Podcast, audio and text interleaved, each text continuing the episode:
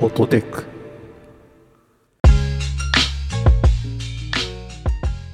こんにちは、アクシーです。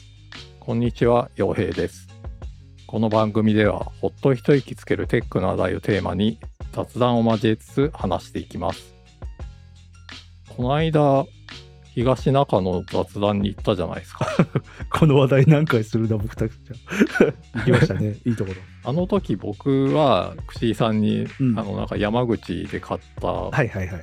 フグフグね。の何かをあげたんですよ、味 味噌噌汁かはいはい。はいはい。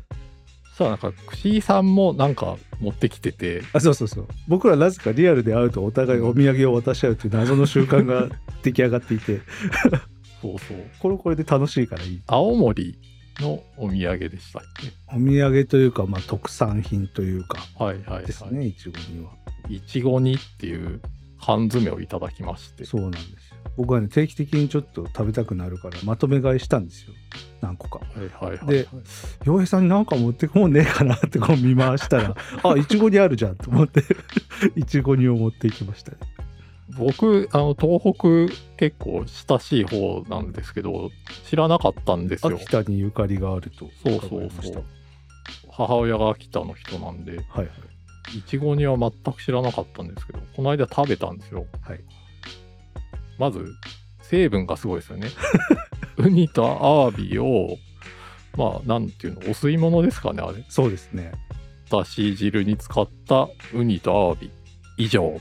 なんだか信じられない食べ物ですよねこれほんとそれだけなんですけど、ウニ美味しいじゃないですか。うんで、アワビ美味しいじゃないですか。最高にうまい一緒に食べると死ぬほど美味しいってそいうう、もう本当にシンプルな食べ物で。最高のねこんなうまい汁あるんだみたい な味がしますよねめちゃくちゃうまくてわかるなんか奥さんと2人で見るからに美味しそうだよねこれって言って食べる前散々いろいろ言ってまあ食べたらもうやっぱりうまい特に説明がいらなくてただめちゃくちゃ美味しいみ たいなわかるどうやって食べましたお吸い物でいきましたお吸い物ではあいー行きましたねなんかあれいろいろレシピがあるみたいですねそうなんですよ僕のおすすめはねあのこれを丸ごと使ってうんまあ缶の汁をそのままドバッて入れるっていうスタイルのお米を炊くあの炊き込みご飯があるんですけど、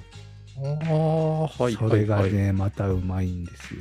雑炊チックにして食べるあー雑炊というか炊き込みご飯なんで普通にこう炊き上がる感じなんですあよ。あ、そっか、そっか。炊き込みご飯。そうそうだからべちゃべちゃしてなくてもう、はいはいはい普通にマジでめちゃくちゃうまいっていうえ水は入れずにあのお米を研いで、はいで水を切ったものにこう缶を丸ごと入れるんですよ汁が入ってるんでー、はいはいはい。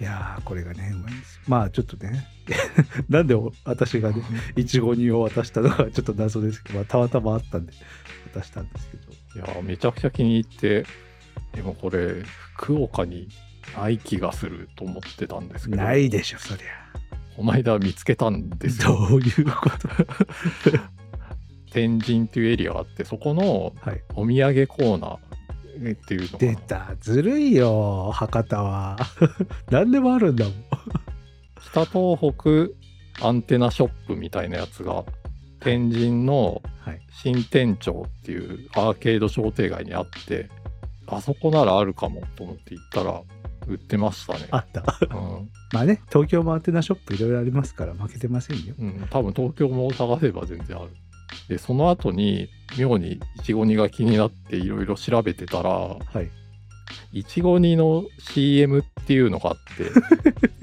てなん だ見たことありますそれないですないですどっかの岬に立って何それいちご煮をこう海の恵みのスープって言ってほう田中泯さんご存知ですかねわかんないです田中に舞踏家とかダンサーが本職だと思うんですけど、あおいくつぐらいですかね、70代とかなのかな。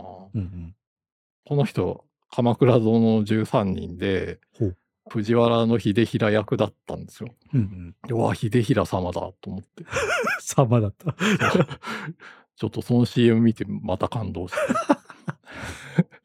この人、東京出身なのに、なんか妙にこの東北づいてるというか、へえ藤原の秀衡も、まあ、ああそうですよね欧州なので、そうですねうんそうそう不思議な縁を感じて見てましたね。えー、いちごに一つでそんな 深い世界に行ってしまわれたわけですね。いちごにおすすめ です。ねえいちごに .com っていうサイトがあるのを私今知りましたけど お取り寄せサイトがありましたよ。素晴らしい。そうこのねいちごに本当に美味しいんで皆さんぜひ、まあ、ちょっとね高いんですけどそうですね。高級品の類だと思います、これは。やっぱ1缶1500円とかしちゃうんですけどこれ、ね、払う価値全然あるんで、ありますね、これは。まあ、こういうのこそふるさと納税とかでやるといいのかもしれないですね。確かに。今度やってみよう。また食べたくなっている。早い。俺すぐ帰るじゃないですか。 洋平さん。確かに。でですね、ほ今う日は1月31日なんですけど、今日で終わりですよ、1月も。どうでしたか早いっすね。こうやって気がついたら12月なっちゃうんでしょうね。あっという間。 あっという間に。うんあっという間に。本当に。えーまあ、ちょっと、あのー悲しいニュースが昨日入ってましてお、ミュージシャンでギタリストの鮎川誠さんがお29日だ。訃報があったのは30日なんですけど、亡くなられたっていうことで、うん。膵臓がんで亡くなられたということで、昨日の夜はちょっと、鮎川誠さんについて考えてたんですけど、うん。ロックスターじゃないですか。そうですね、74歳かな。なんかね、最近この世代亡くなる方がちょっとニュースが増えてきてませんかうーん、あの、YMO の方もね、最近でしたよね。そうで。すね、高橋幸宏さん。うん。しかも2人ともなんかもう、なんていうの、おしゃれで、かっこいい大人の代名詞みたいな人たちだから、うん僕、そんな音楽詳しくないけど、僕でも知ってるぐらい有名な、うん、アイコン的なお二人ですよね。そうなんですよ。それでなんかいろいろ鮎川誠さんに思いを馳せてたんですけど、うん、うん。前ホットテックでそういえば鮎川誠さんの話ちらっとしたことあるなと思っしててました。はい。松本隆さんの話をした時にうんうん。松本隆さん結構インターネット詳しいんですよみたいなうん話をした時に鮎川誠さんもパソコンすごい好きなんですよねみたいな話をしてそうそう言ってた。で本も「ドス V ブルース」っていう本を書いてドス V パソコンをこういろいろうん触り倒してインターネットつないで自分でホームページまで作っちゃうみたいなのを書いてる本があるんですよ。まあ、ちょっとその話をしようかなと思いましてうんうん。日本のロックっていうのを多分初めてインターネットに載せた人なんですよ。ええそんなそんなだと思います。ななんだ。全然誇張じゃないと思いますね、これは。僕の ツイッターのプロフィールに、自分の住んでる地域のところに、福岡市中央区って、でその前下北沢に住んでたんで、下北沢、福岡市中央区って書いてあるんですけど、はいかっこシーナロケッツご夫婦と逆方向って書いてるんです よ。 本当だ。書いてある。そうこれ実はずっと前からそう書いてて、へえ。そう。なんかね、下北沢に住んでる時、やっぱり街の有名人みたいな感じで、ああ。たまにお見かけしたりすることありましたね。喫茶店ブラッと入ったらあ、そこにいたりとか、へうわえ。かっこいいな、みたいな。ご出身が福岡なんですね。鮎川さん。そうですね、出身は確か久留米だと思いますね。うんうんうん。で、久留米でしばらく、大学入るタイミングで博多の方に来て、へえ。サンハウスってバンドをやって、それが結構人気があって、博多でずっと活動しつつ、ちょっと全国人気が出て、みたいな。へえ。それで下北に行ったんですかそこから、その椎名さんに会って、うんうん。結婚して、椎名ロケッツ結成しつつ、東京に出てくるみたいへえ。な。で、その時に下北沢に住んでるのかな。おおなるほど。これ、なんか西日本新聞のコラムとかで、引っ越したいきさつみたいのが書いてあって、読んだことがあるんですけど、うんうん。東京で一回勝負してこいみたいなのを義理の父親に言われてそれで行ってきたみたいな話らしくてへえ。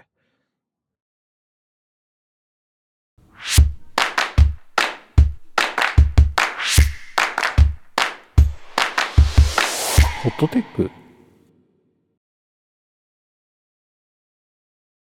なんかね、それで、ホームページを自分で作ってる人なんですよ。すごいですね。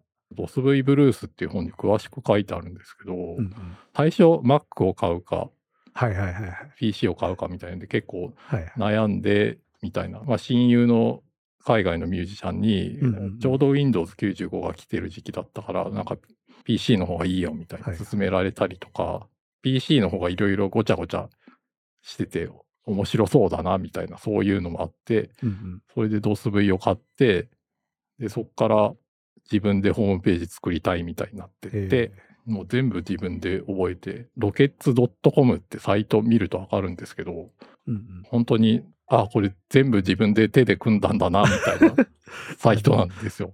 HTML をね、手で書いてる感じですよ、これ。そうそう俺そはう。見てますけど。 懐かしい、これ。 昭和っぽい。昭和、これも昭和じ ゃないな。平成だな。多分ね、1996年からあるのかな。すげえ。ほんとすごいんですよ、これ。じゃあ30年近くってことですそね。う。。すごいな。で、掲示板はいがあるんですよ。うんうん。この掲示板がすごい、昨日ちょっと感動してしまったというか、うんまあ、永眠されたので、今度、まあ、下北沢にあるお寺で、うんうんうん。ロック葬っていうのをやりますと。ほうほう。教科の案内みたいのが、ほう。サイトがあるんですけど、はいそこでまあお、お花教科できるんですよ。うん うん。一口いくらでって。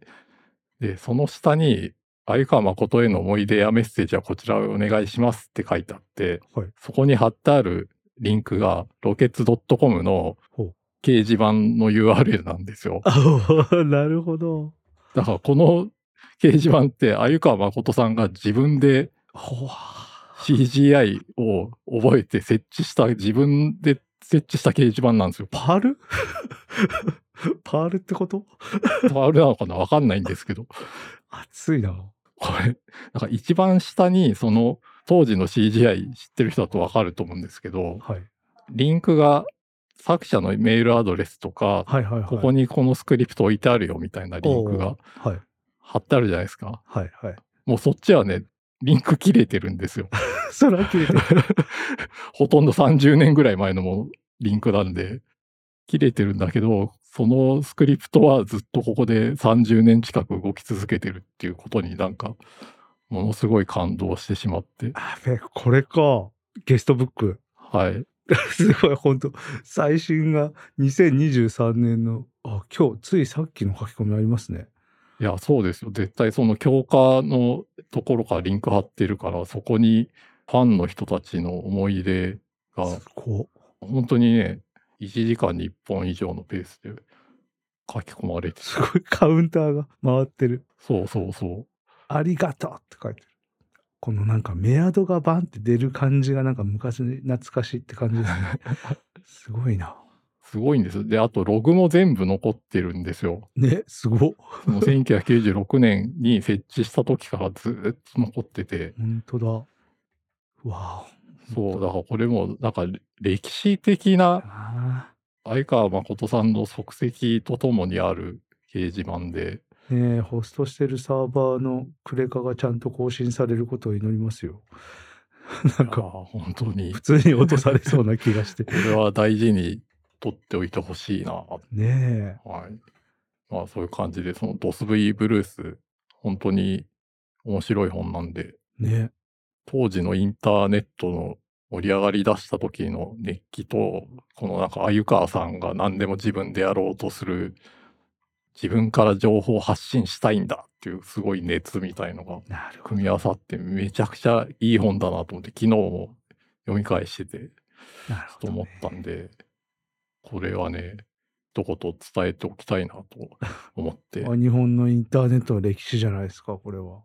ちょっとおまけの話していいですかもちろん、もちろん。ほぼ日刊糸井新聞あるじゃないですか。大日。ほぼ日。はいほぼ日に、鮎川誠さんの話題がちょっと出てるインタビューがあって、はいインタビューに答えてるのは鮎川さんじゃないんですけど、うんうん起業家で有名な孫泰造さん、はいはいはい。孫正義さんの弟さん弟さんね。はい。なんですけど、ヤフージャパンの管理を担当してた頃に、はい。シーナロケッツのホームページを発見して、はい。当時の Yahoo ってディレクトリ検索だから、鮎川さんのホームページだと思って、なんだろう、メガネマークみたいのをつけたらしいんですよ。おすすめページですよ、みたいな。あ、はいはいはい。リン。クの前にメガネマーク出てると、はい。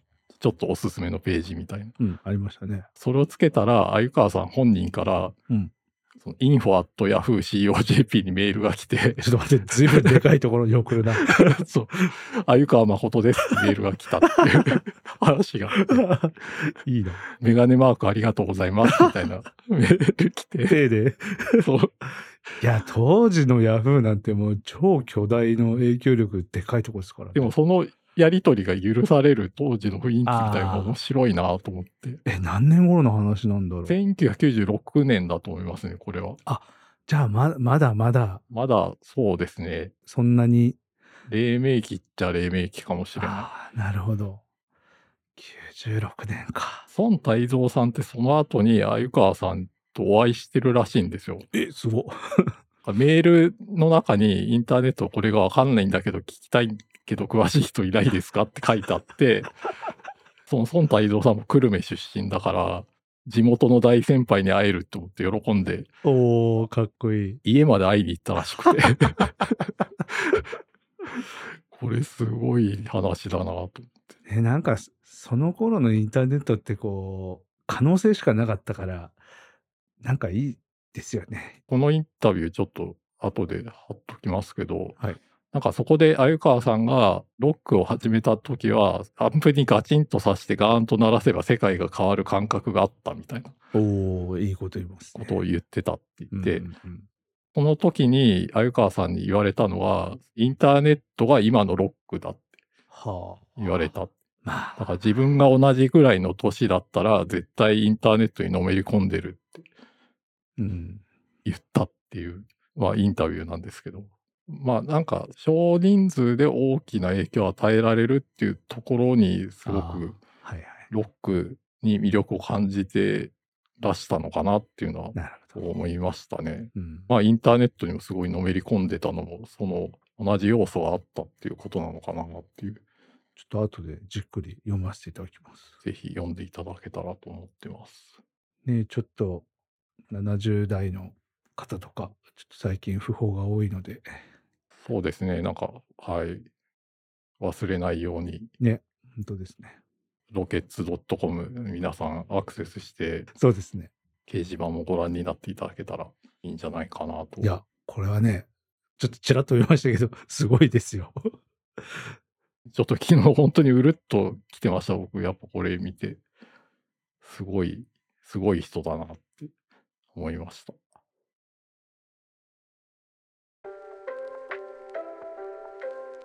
ホットテックでは皆さんからの感想をお待ちしています。ツイッターでハッシュタグハッシュホットテックをつけて感想や取り上げてほしいテーマなどをぜひツイートしてください。またお便りは番組公式ツイッターからリンクしています。ご用の方はそちらからお願いします。